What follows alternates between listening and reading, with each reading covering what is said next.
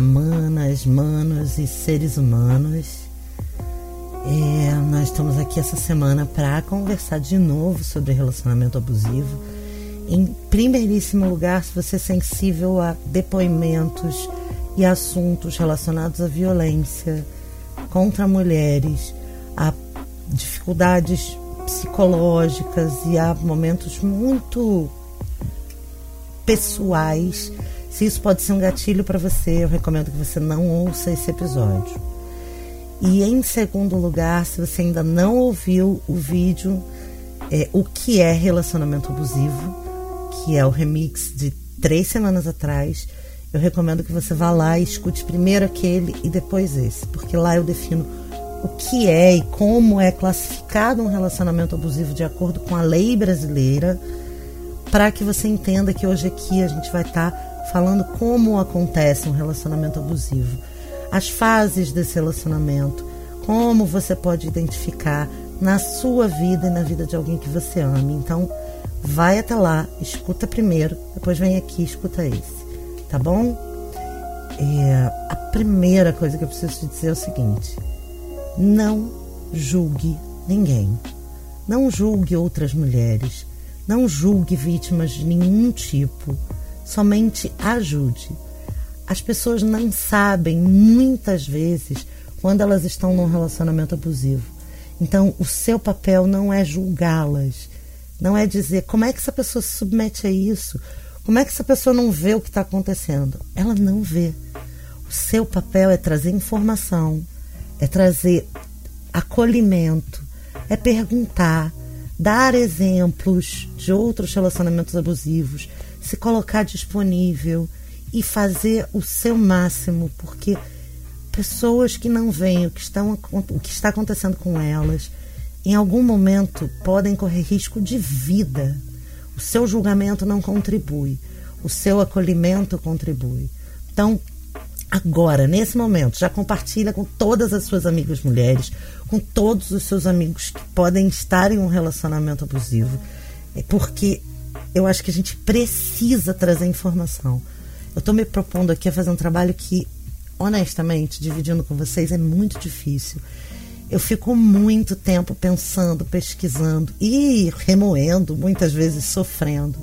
Os depoimentos que, for, que eu vou trazer aqui hoje me fizeram muita dor, me trouxeram muita dor, por empatia mesmo foi muito difícil classificar todos esses depoimentos para que eles pudessem chegar aqui para você com respeito e empatia com essas pessoas. Então, é o meu agradecimento aqui gigantesco. Eu não vou dizer um único nome, eu não vou dizer qual é o lugar dessa pessoa na minha vida, justamente para preservar a identidade dessas pessoas. Mas é muito importante aqui dizer para vocês que eu sou extremamente extremamente grata, porque as pessoas dividiram as suas histórias mais dolorosas comigo. Foi doloroso para mim também ouvir. Em muitos momentos eu quis interferir, eu quis falar, eu quis espernear e gritar e abraçar e estar com elas. E com algumas eu nem tive pessoalmente. Então, assim, vamos tratar esse compilado de histórias com muito respeito com muito carinho e vamos dividir com as pessoas, porque informação nunca é demais.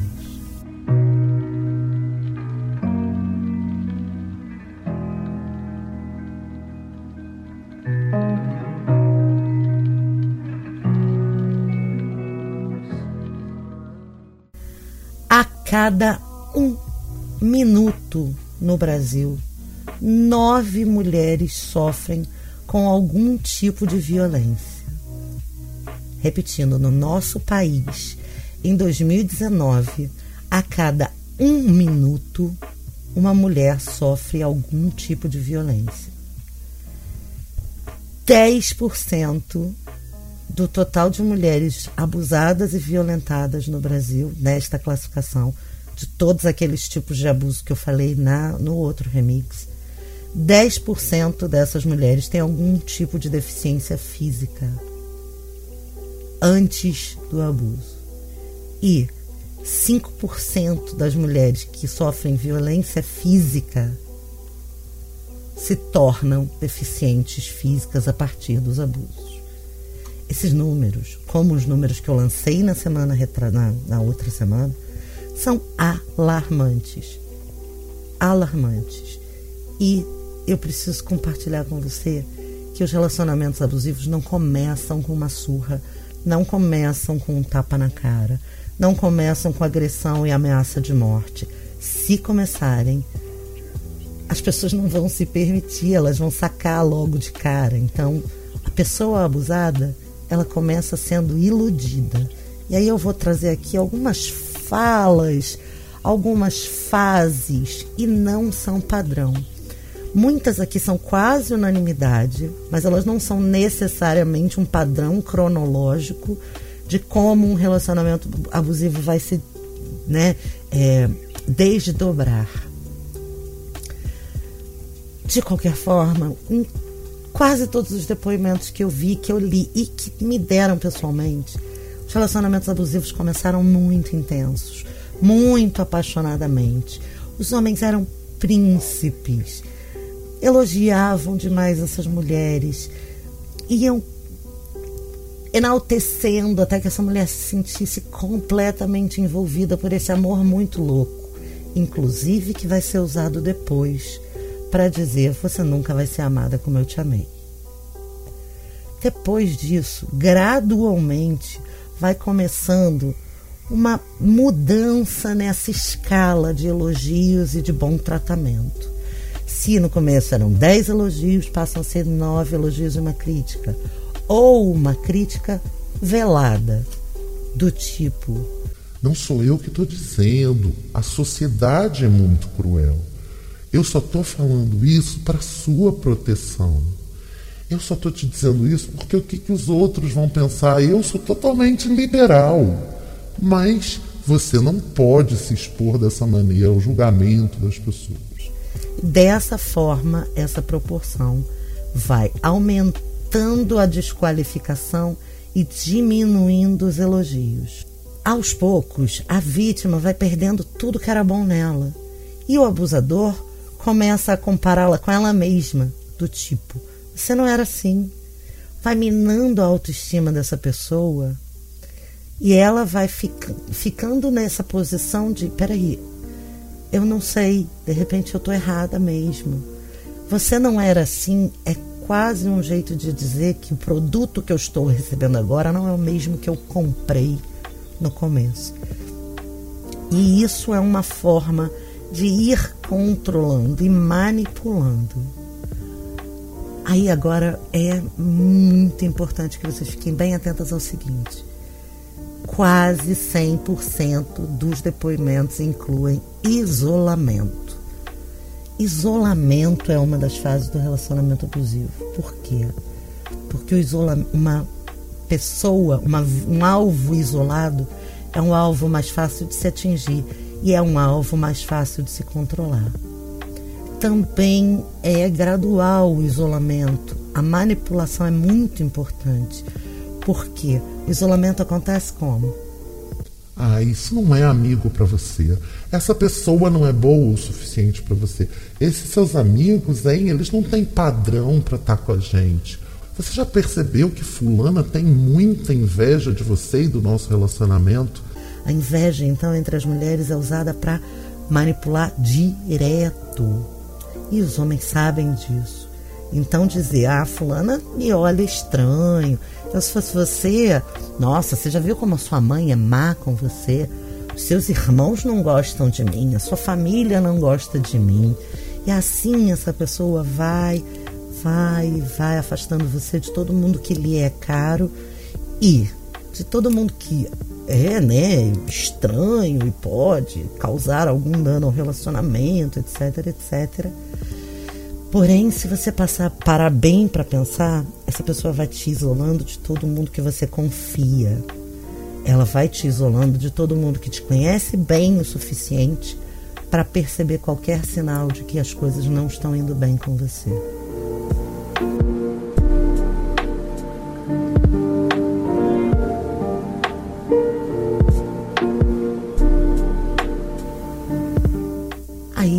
Gente entra nas outras formas de violência.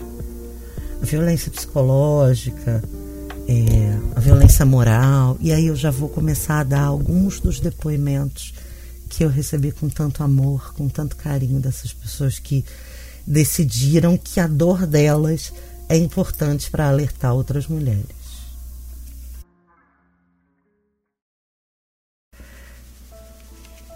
Eu era uma jovem de 19 anos e eu estava no auge da minha vaidade.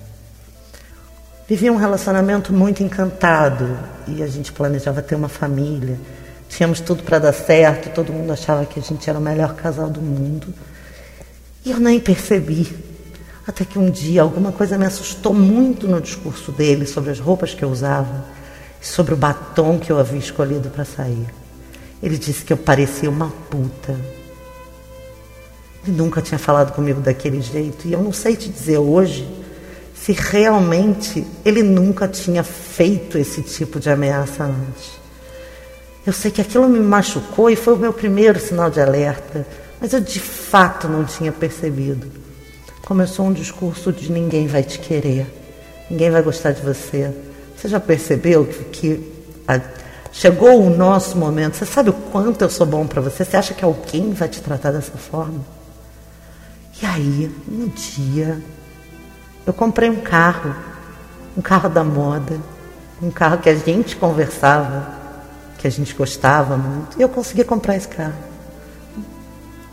Ele ficou furioso, furioso Disse que eu havia, havia acabado com todos os sonhos dele, que eu queria me mostrar, que eu queria arrumar outros homens que eu estava ali para me exibir para todos.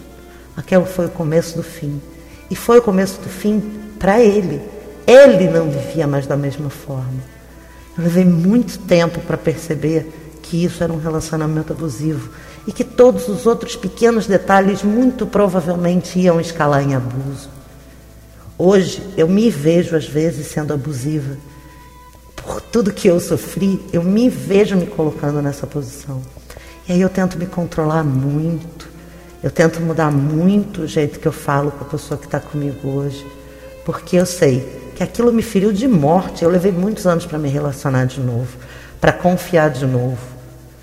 Pode não ter sido a pior surra da minha vida, mas ter sido chamada por aquele príncipe de puta ter ouvido tanto que ninguém ia me amar e que eu não era boa o suficiente, ter ouvido de que tudo que eu fazia era para que alguém visse, me visse, me admirasse, que eu queria outros homens, que eu queria atrair, que eu era uma pessoa desqualificada. Aquilo para mim foi muito sério e aos 19 anos aquilo realmente me marcou.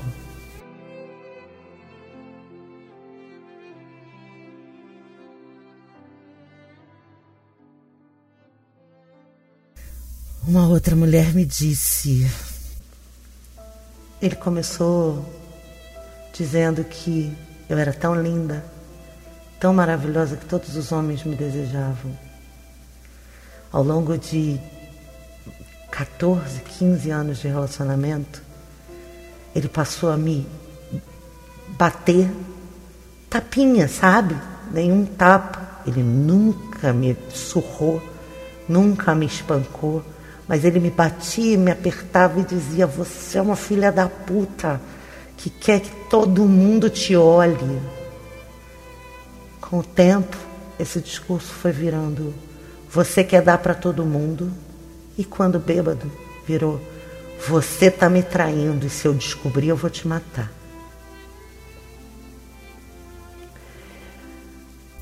Meninas, ameaça, desqualificação xingamento. Isso é violência psicológica. Tapa, apertar, cerrar os dentes. Isso já é violência escalando para violência física. Lembrem comigo: violência não diminui, violência só aumenta.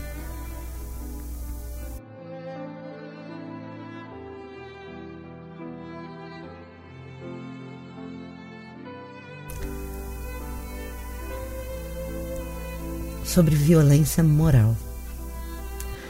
Começou com ele dizendo que eu era muito ciumenta. E se eu era muito ciumenta, era porque eu tinha alguma coisa para esconder. Ele falava isso para mim brincando, falava isso para mim rindo. E em muito pouco tempo, eu peguei ele no bar, no meio dos amigos, dizendo que eu era uma piranha que controlava ele, porque eu não controlava os meus instintos. E que tudo que eu dizia dele, eu andava fazendo escondido. Muito pouco tempo depois, todos os conhecidos da nossa rua chamavam ele de corno na brincadeira, e isso era uma ofensa de morte para mim. Eu ganhei apelidinhos como Maria vai com todos e olha a rainha da ladeira. Essa já passou a vassoura de cima para baixo, de baixo para cima.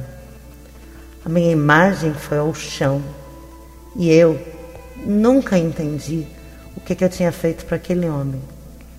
Levou muitos anos, muitos, até que eu pudesse entender e descobrir que quem fazia tudo aquilo era ele. Eu nunca mais confiei em homem nenhum. Hoje eu sou uma mulher extremamente ciumenta. Eu vivo um relacionamento que eu considero bastante saudável. Mas ainda assim, eu vejo telefone escondido. Eu sofro, eu sonho, eu penso coisas que eu nunca imaginei. Eu nunca vou ter segurança. Eu preciso de muita ajuda, de muita terapia.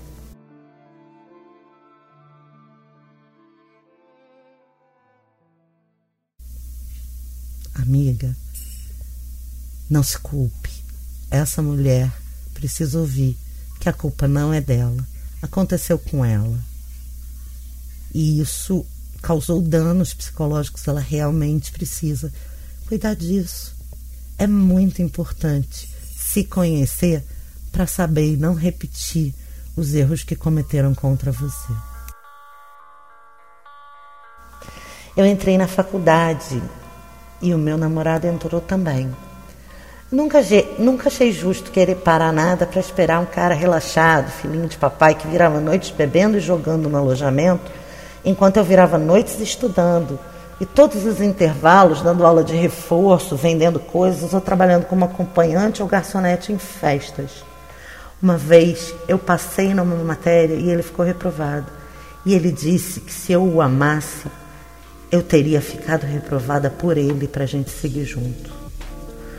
Após ouvir isso por mais de cinco anos, eu me dei conta que continuar insistindo nesse relacionamento ia ser a minha ruína. Eu estava abrindo mão de mim, dos meus sonhos, por uma pessoa egoísta que não me admirava, não me aceitava e não aceitava meus amigos. Parênteses, aqui ele já estava controlando os amigos também, tá? Olha como ia escalar essa história. Ele não demonstrava gratidão por nada do que a minha família fazia com ele, por ele, ajudando financeiramente a nós dois como casal. Minha família investiu na gente. Eu, depois de tanto tempo, percebi que havia mudado meu jeito, minhas roupas, minhas músicas, me afastado dos amigos e vivia deprimida. Quando eu pus um ponto final, ele se deu ao direito de espalhar em todos os grupos de amigos que tínhamos, que só fiquei com ele enquanto conveniente e que, já formada, o dispensei para procurar outras pessoas, porque eu achava inferior por ele ainda estar estudando. Chorei e sofri muito. E ele ainda tentou me perseguir e ameaçar. E apenas diante de uma ameaça de, um, de uma pessoa da minha família, eu consegui me livrar, me livrar desse homem. A violência moral, ela vai é, diminuindo a sua imagem, como a gente falou no, no outro cast. Esse homem precisa que as outras pessoas acreditem que você que não era boa o suficiente para ele. Por isso ela vai, ele vai é, fazendo com que você seja vista, é, diminuída, hum, sabe? Ele vai mentindo, ele vai difamando você para que Caso a sua autoestima suba, você não encontre ressonância no mundo externo. Isso é muito grave, porque é uma forma de controle social. Ele vai controlando o meio em que você vive para que as pessoas pensem de você aquilo que ele gostaria. Além de prender você a ele, porque afinal de contas, o que seria de você se não fosse por aquele protetor?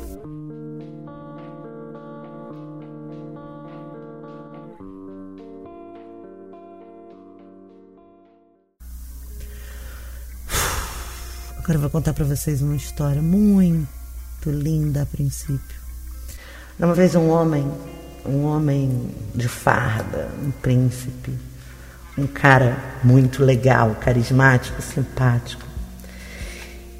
E uma mulher, separada alguns anos, tem um namorado, tem um romance, esse homem e essa mulher se encontraram. Ele era incrível e ele a levou para o céu.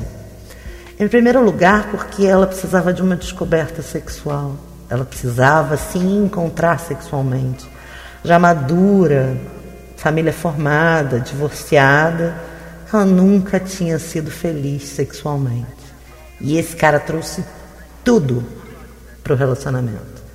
Ela se descobriu e ele, em poucos dias, eu posso arriscar dizer, estava morando na casa dela. Ele era tão incrível, tão genial, tão encantador, que ele conquistou toda a família, todos os amigos. Ele não isolou essa mulher, muito pelo contrário, ele entrou de cabeça no mundo dela. E eles realmente se amavam. Realmente se amavam, até que ele tomou de fato para si o carro, a casa, os ambientes, todo o dinheiro, documentos, objetos, a vida dessa mulher passou a girar em torno desse homem. E tudo era na mão dele.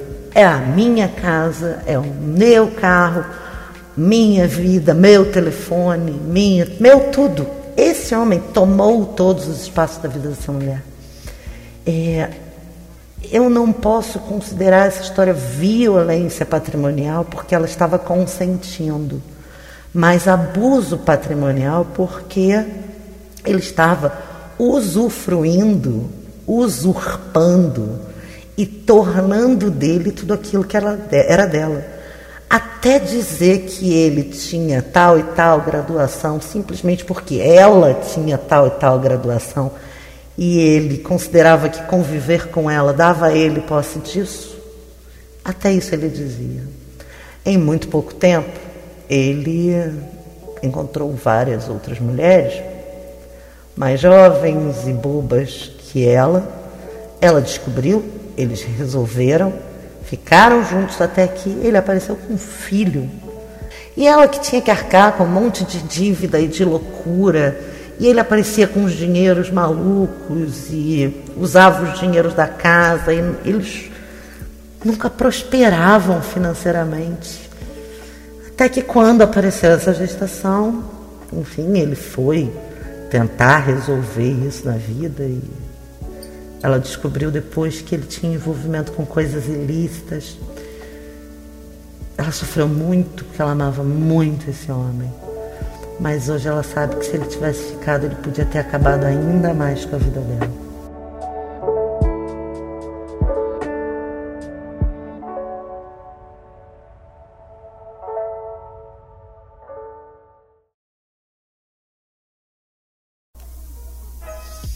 Nem sempre a violência patrimonial incorre em roubo, em sequestro de bens, nem em agressão.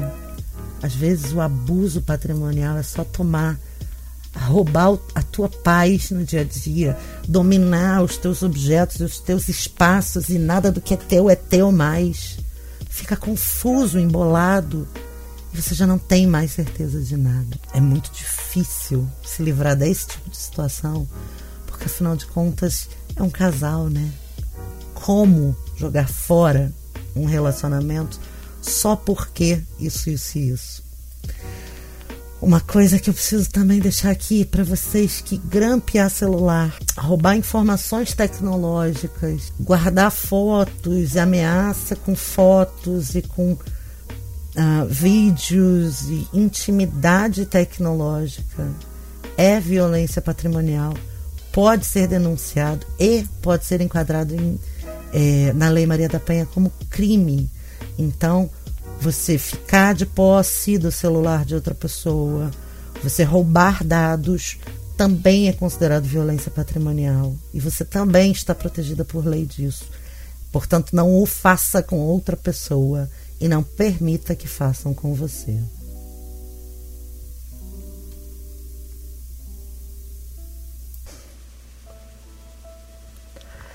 Eu me casei praticamente virgem. Tinha tido muito pouca experiência sexual.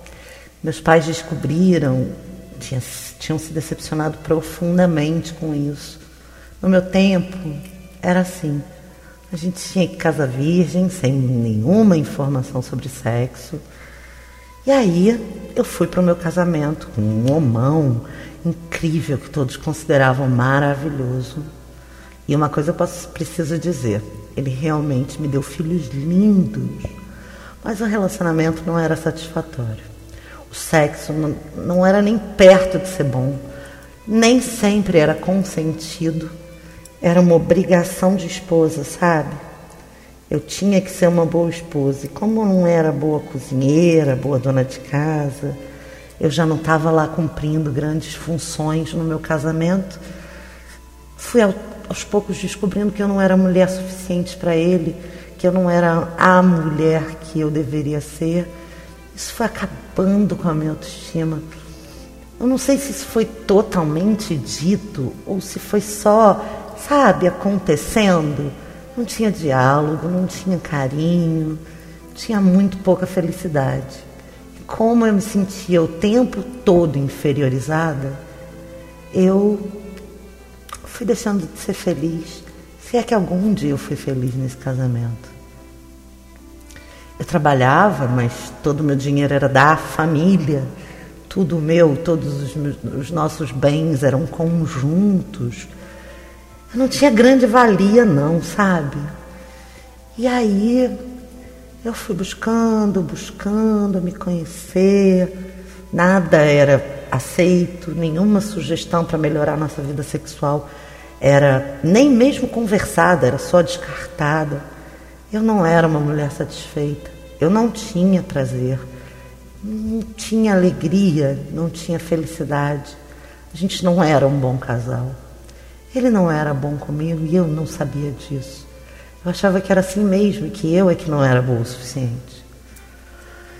Com o tempo eu fui fazendo um concurso, outro, e consegui uma segunda matrícula consegui me estabelecer profissionalmente, tinha um pouco mais de qualificação profissional. Obviamente, ele foi ficando mais agressivo.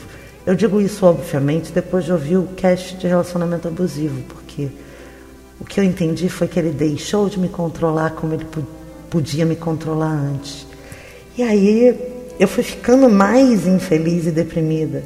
Eu não tinha essa noção, eu não sabia que isso estava acontecendo comigo. Eu não sabia que eu estava dentro de uma redoma que ia acabar com a minha própria saúde mental. Eu sei que um dia, e eu acho que hoje eu posso dizer isso com gratidão, um dia ele deu um ataque, fez um escândalo na frente das duas famílias. Se tinha um motivo para eu estar naquele relacionamento, eram as famílias. E eu me senti tão envergonhada, tão humilhada, que naquele momento eu criei forças para sair desse casamento. Eu pedi a separação, eu fui embora. Obviamente, eu fiquei ouvindo por muito tempo que eu não prestava, que eu é que não era boa, mas eu fui descobrindo a minha felicidade e com o tempo eu fui me completando aqui e ali em um relacionamento ou outro, feliz sozinha, feliz com alguém. E hoje eu posso dizer, era muito importante para mim me descobrir. Não era eu que estava errada. Eu não era pequena. O meu mundo era pequeno. Porque quem controlava aquele mundo era pequeno.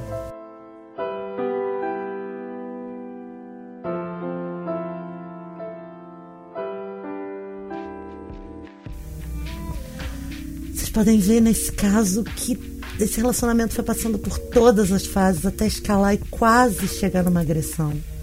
Que bom, que felicidade que essa mulher se libertou. Imagino que deva ter sido extremamente doloroso para ela. Mas eu desejo para ela que ela continue brilhando, que ela continue sorrindo, que o sorriso dela é um encanto para o mundo e que todas as boas coisas aconteçam para esse coração tão generoso que dividiu essa história de vida com a gente. Violência sexual não é só estupro e abuso sexual. Violência sexual é sexo não consentido, é a não preocupação com o prazer do outro, é a exclusão do outro e a objetificação da vítima em volta do próprio prazer. Gente, a gente não está aqui para ser o prazer de ninguém. A gente está aqui para dar e receber prazer junto. Relacionamento, um laço que une e que continua acontecendo. Prazer, sexo, desejo, amor, cama é para os dois, não é para um só. Essa próxima história, é, eu espero fazer jus a essa pessoa ter dividido comigo, porque é uma história muito intensa e muito profunda. Começamos um namoro impressionante. Eu nunca tinha vivido aquilo. Namorávamos escondido por questões profissionais e rapidamente o envolvimento foi com todas as famílias. A gente se emendou, a gente se fundiu. Era muito explosivo, muito especial. Era, o envolvimento era muito forte. Tínhamos muito contato com as famílias, parecia um namoro comum. Nós tínhamos planos, desejos, planejávamos muitas coisas, mas aos poucos ele foi me contando a história dele. Eu me sentia muito envolvida e muito dedicada a fazer funcionar o que eu acreditava ser a minha última história de amor. A minha última chance de ser feliz no amor. Várias vezes, várias vezes eu comecei a perceber e começou a me incomodar que ele se masturbava o dia inteiro, às vezes oito vezes por dia. E eu ficava muito uh, espantada, com muita dificuldade de entender o que era aquilo.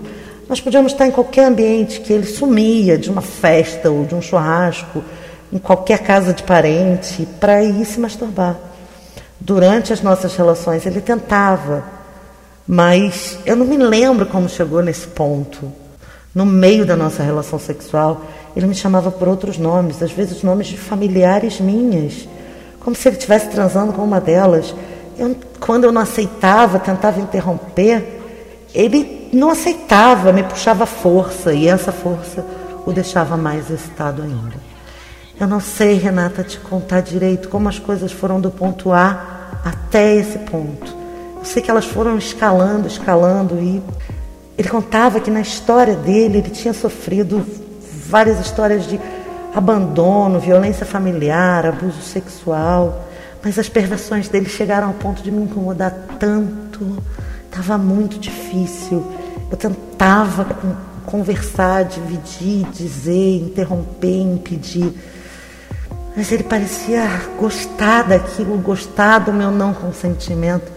Ele chegava a ejacular em comidas, uma banda de pão e me forçar a comer. Tudo foi muito difícil. É, até que um dia eu, as coisas chegaram no absurdo de eu tomar um vinho e apagar. Quando eu acordei, no dia seguinte, ele contou que ele me drogou, botou droga na minha bebida para eu dormir e ele ter relações sexuais comigo imóvel, sem reações, sem saber o que ele tinha feito comigo. Nesse ponto, eu coloquei um ponto final. Mas antes disso, foram muitas e muitas situações todas bizarras e que eu não tinha sido preparada, mas eu não tinha com quem conversar.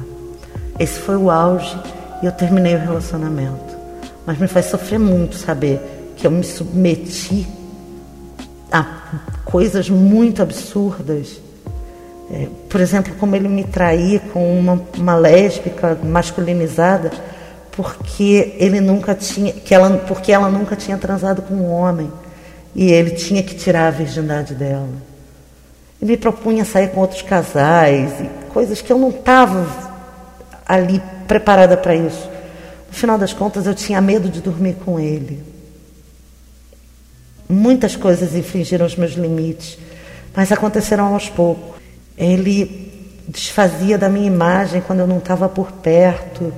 É, quando eu falei em terminar, ele começou a dirigir o carro loucamente, dizendo que íamos morrer juntos, ameaçou bater o carro, ameaçou me bater. No final, eu tinha me afastado dos meus amigos, mudado de, de cidade, meus programas. Eu vivi escondida com ele ao fim desse tempo todo, ele se achava sexualmente saudável. Eu levei muito tempo para acreditar em mim mesma. É, eu levei muito tempo para entender que eu tinha que essa atitude dele de me drogar e fazer sexo comigo e as perversões sexuais dele eram problemas dele, que ele de fato tinha cometido um, uma violência sexual comigo. Hoje eu vivo um relacionamento que com seus altos e baixos, com suas com seus problemas e dificuldades. Eu amo e sou amada. Eu divido a minha vida com uma pessoa que é saudável, que me olha e que me vê. Não é, uma não é um relacionamento de exclusividade para ele. É, eu não preciso o tempo todo estar alerta, com medo, e eu também não preciso o tempo todo estar salvando um outro ser humano.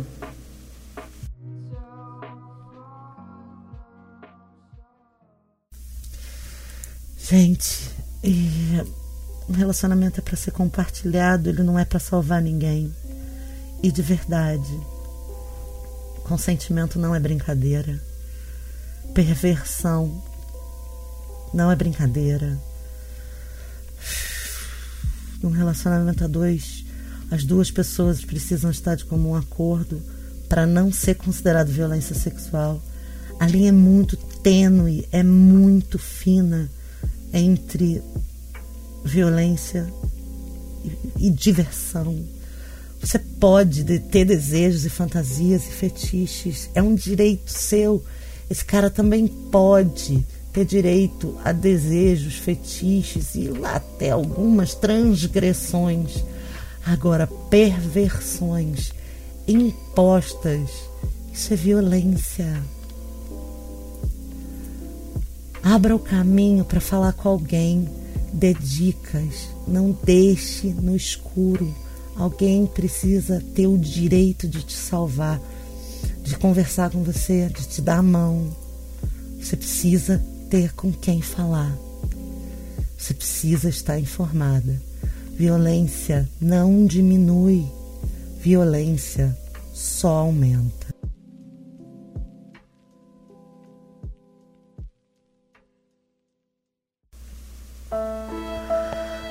A minha história começa de trás para frente. Eu acho que eu nem sei contar a minha história de frente para trás. Eu tô há tanto tempo com esse homem, tanto tempo, que eu não sei mais onde, como. Nada começou. Eu já cheguei num ponto em que eu acho que eu esqueci os meus sonhos.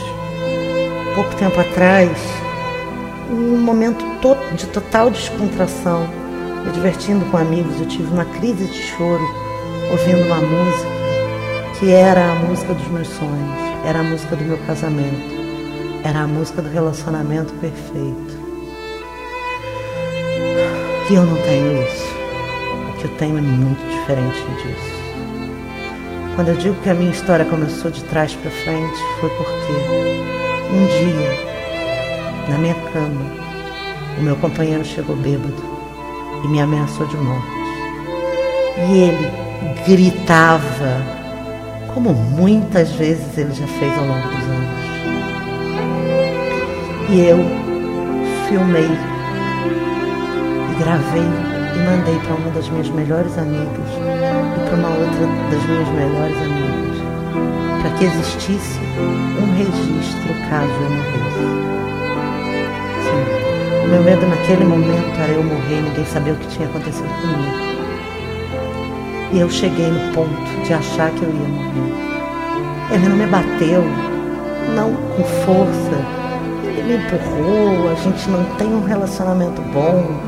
Ele me ofende, grita e ameaça. Mas ele diz que tem uma arma. E aquele momento eu acho que foi o momento que eu mais senti medo na minha vida. A gente tem uma criança e eu não quero que nada aconteça com a minha criança. Depois que eu mandei esse vídeo para essa amiga, ela me contou. Ela me abriu os olhos e me disse: Sabe, você está num relacionamento abusivo. Você está passando por violência doméstica.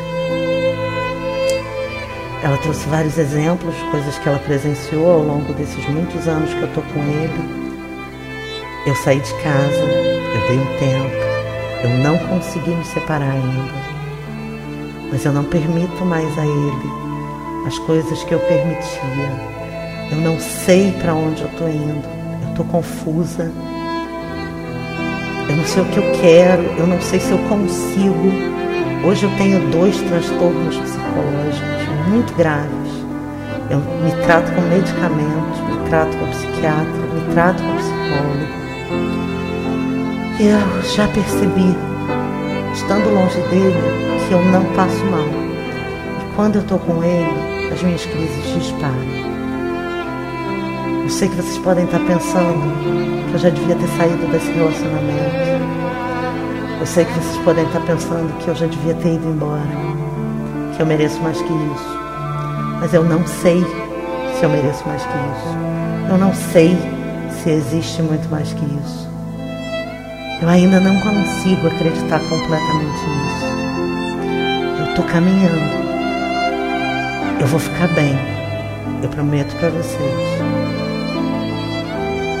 Essa minha amiga não me deixa em paz.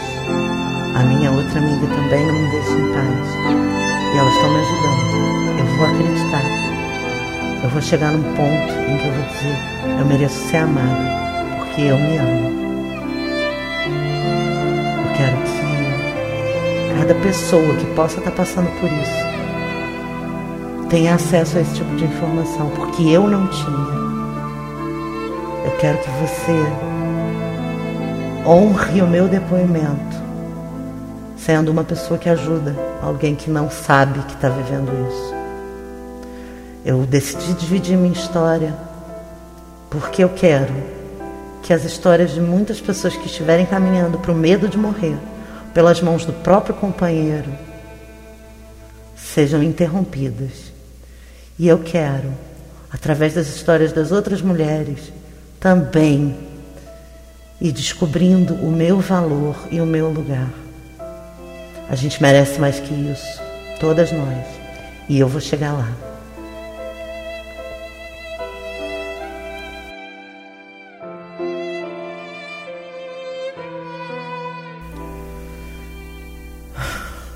Consciência é um caminho sem volta. Depois que a gente descobre certas coisas, por mais que a gente ainda não chegue no ponto ideal, a gente não está mais igual a como a gente estava no começo. Então, eu quero que vocês entendam que a nossa Lei Maria da Penha é considerada o terceiro melhor dispositivo de proteção às mulheres no mundo e que você pode ligar para um 80 e denunciar o que você estiver escutando, o que você estiver vendo, anonimamente. Mas você também pode ajudar as pessoas à sua volta, divulgando informação, dando a mão, procurando espaços, abrindo conversas. A gente precisa de muito diálogo. A gente precisa de muito acolhimento. E a gente precisa entender que o que acontece com uma única mulher acontece com todas nós. Uma vez, algum tempo atrás, eu vi um caso, o Brasil inteiro viu esse caso, de uma mulher que foi morta depois de 40 minutos sendo espancada no apartamento, no hall do prédio, no corredor, no elevador, e não é possível que ninguém tenha ouvido. A única coisa possível é que todos tenham se omitido e ninguém tenha interferido. Ninguém discou nem 180, nem 190. E essa mulher morreu. Ela foi jogada da sacada do apartamento. Essa história é uma história de muitas. Se você precisar de mais informação, vá para o YouTube e digite relacionamento abusivo. Se você precisar de mais informação, vá para o Google e digite relacionamento abusivo. E entenda, depois que a gente abre os olhos para algumas coisas, não é possível mais fechar. Eu vou deixar vocês com essa canção que eu acho perfeita sobre isso. A consciência é um caminho sem volta. Então, levem a consciência de alguém que existe cura para essa ferida da alma, que existe terapia, que existem cuidados profissionais é, que tem capacitação para cuidar delas e que existe amor entre as mulheres. A gente está aqui para estender a mão uma para outra. Manda esse áudio para sua irmã, para sua mãe, para suas amigas, para suas primas, até para alguém que você não tem muita intimidade, mas que gosta, que tem uma mente aberta e que tem um carinho lá no fundinho do coração. Vamos distribuir esse conhecimento para essas pessoas. Ouça o como o, o que é relacionamento abusivo e o como é relacionamento abusivo. E chega, chega. Não dá mais para a gente permitir que as nossas irmãs aí pelo mundo sejam destruídas por algozes enquanto a nossa voz permanece calada. Eu sou porque nós somos. Eu tô aqui hoje fazendo isso por vocês, por mim, pelas futuras gerações de mulheres. Então, eu conto com você para fazer isso do meu lado. E mais uma vez, meu muito obrigada. Minha gratidão sincera a todas as mulheres que dedicaram um tempinho das suas vidas para dividir as suas histórias comigo. Vocês são parte dessa onda vocês são fundamentais para todas essas mulheres que estão ouvindo aqui agora. Eu amo vocês. Muito, muito obrigada. Um beijo, gente. Até a próxima.